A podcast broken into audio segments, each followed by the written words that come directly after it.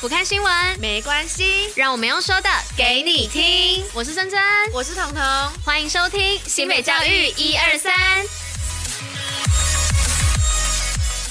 Hello，大家晚安，我是珍珍，我是彤。今天是十二月二十二号，礼拜四。接下来我们要与大家一同分享的是新北教育新闻的第一百七十六集。那最后一样有活动分享跟小尝试，在准时收听外，还是要记得戴口罩、勤洗手，共同防疫。今天终于出大太阳了，但这个太阳只是假象。对，就是还是蛮冷的，超冷。我今天已经穿两件裤子，然后上衣是穿发热衣再加毛衣，我真的觉得太冷了。虽然我喜欢冷啊。对，但就是太冷了，对吧？可是哎，我们人就是有矛盾，喜欢冷，然后又嫌人家太冷，然后喜欢热的又嫌人家太热。哎，不会，我不喜欢热。所以我永远不会嫌它太呃不够热，我只会说太热了。但是我身边喜欢热的，就是比较喜欢嗯热天气的朋友，他们不是有时候说我喜欢热啊，但是这个太热了不行，怎样怎样怎样，我就哎，我就说啊，我们跟我们一样喜欢冷的差不多。对啊，人就是矛盾啊。对啊，而且我们现在窗户就是哎，为什么那边就是我们右手边这边是比较靠山的，这边就起雾。然后左边这边是大太阳，现在已经还好。我今天早上进来的时候是整片全部都是，哦，应该是水汽吧？水对水汽蒸发掉，毕竟今天出大太阳嘛。对。但今天早上我们办公室的同事就很贴心，就在群组讲说，嗯、就是叫大家出门的时候还是要记得多带一些，对，还是要记得多穿一件衣服，嗯、因为这个太阳是假象，假象啊，还是没有很温暖，就是叫大家不要就是放下戒心，想说啊，今天出太阳，不用穿这么多。No no no，我今天温度哦是九到十九度，哦，幅度横跨之大。十度哎，落差的，所以大家晚上要小心哎。对，出门的时候不能穿多一点，嗯，不然太可怕了。就是早上可能天气还行，十几度，然后晚上直接骤降到十度以下，要冷死，头会痛爆。对啊，对啊，好可怕啊。好啦，提醒一下大家喽，那我们进入今天新闻的部分吧。Go。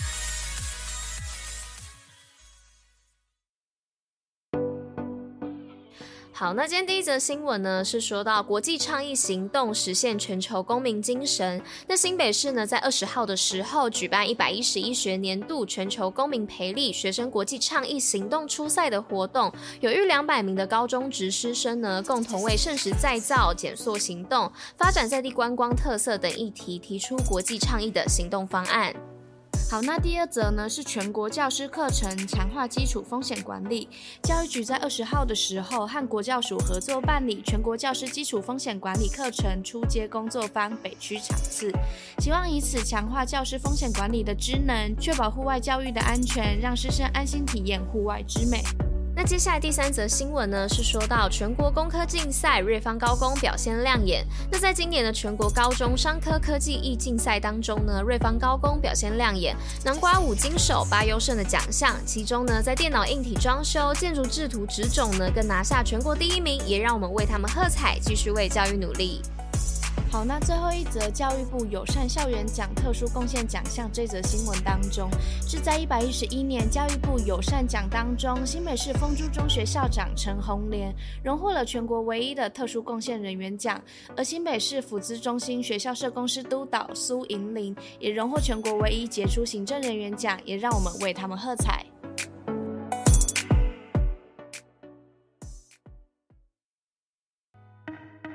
新北活动报虎哩知。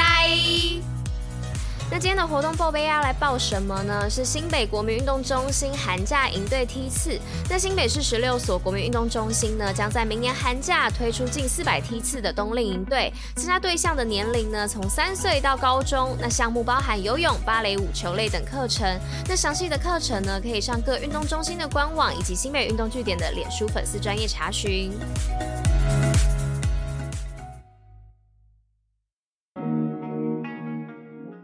从小尝试 Hello，大家好，一个喜娃娃是珍珍。今天的贞童小常识要来讲什么呢？为了要应应周末的圣诞夜以及圣诞节哦，所以今天呢就要来介绍一些关于圣诞节一些最初的意义和有趣的小知识。那因为内容有点多，也为了让大家更有过节的气氛呢，所以这个圣诞节的习俗就拆成上下两集来跟大家介绍。那今天是由我，明天是由彤彤来跟大家讲哦。好，那这边跟大家询问一下，大家在圣诞节的时候，除了想圣诞老人之外，还会想到什么？那我的话一定想要圣诞树，因为每次圣诞树有很多种嘛，白色、绿色，然后都很漂亮。然后每次要到过节的时候，包含我们办公室还有学校每个老师、每个处室，他们都会摆一棵那个圣诞树在各个办公室的门口，然后会做装饰。好，那今天就要来讲一下，诶，那圣诞树是怎么来的呢？那其实圣诞树的由来啊，不只有一个。那其中一个部分呢，是说就是有德国人呢，首先将松柏树拿到家中摆设。那有一位人士呢，他叫马丁路德，他就把蜡烛呢放在树枝上，像是引导人们到巴勒斯坦地区的城市伯利恒哦。那这些蜡烛呢，因为后来到现在，可能大家觉得点蜡烛不环保，或是有一定的危险性，所以就被现在是一些灯泡啊，或是装饰所取代哦。那另外一个说法呢，则是因为在很久很久以前，一位农夫呢，在圣诞节的时候遇到了一位穷苦的小孩，那并且帮助了他。那小孩子呢，为了感谢，那在离开之前呢，就折下了一根松枝插在地板上。那松枝呢，就立刻变成成一棵挂满礼物的树喽，这非常非常的神奇。好，那再来呢，要来讲一个比较特别的圣诞习俗，又是什么呢？那就是在中国啊，会在平安夜的时候护送象征平安果的苹果。但其实大家应该都知道，这苹果对于基督教的人来说是引导夏娃犯罪的禁果，所以呢，这样带有邪恶意思的一个苹果，它在中国的象征其实是有所冲突的。因此呢，它就成为了一个最诡异、最特异的圣诞习俗啦。好，那以上呢就是我今天跟大家介绍的关于习俗的 Part One。那明天呢会再有一个 Part Two，是大家可以期待一下明天习俗的部分。也希望今天这个习俗的部分有让大家更稍微的有一点点了解这个圣诞树，哎，圣诞节的由来这样子。好，好，那以上呢就是今天为大家选播的内容。新北教育最用心，我们明天见，大家拜拜拜。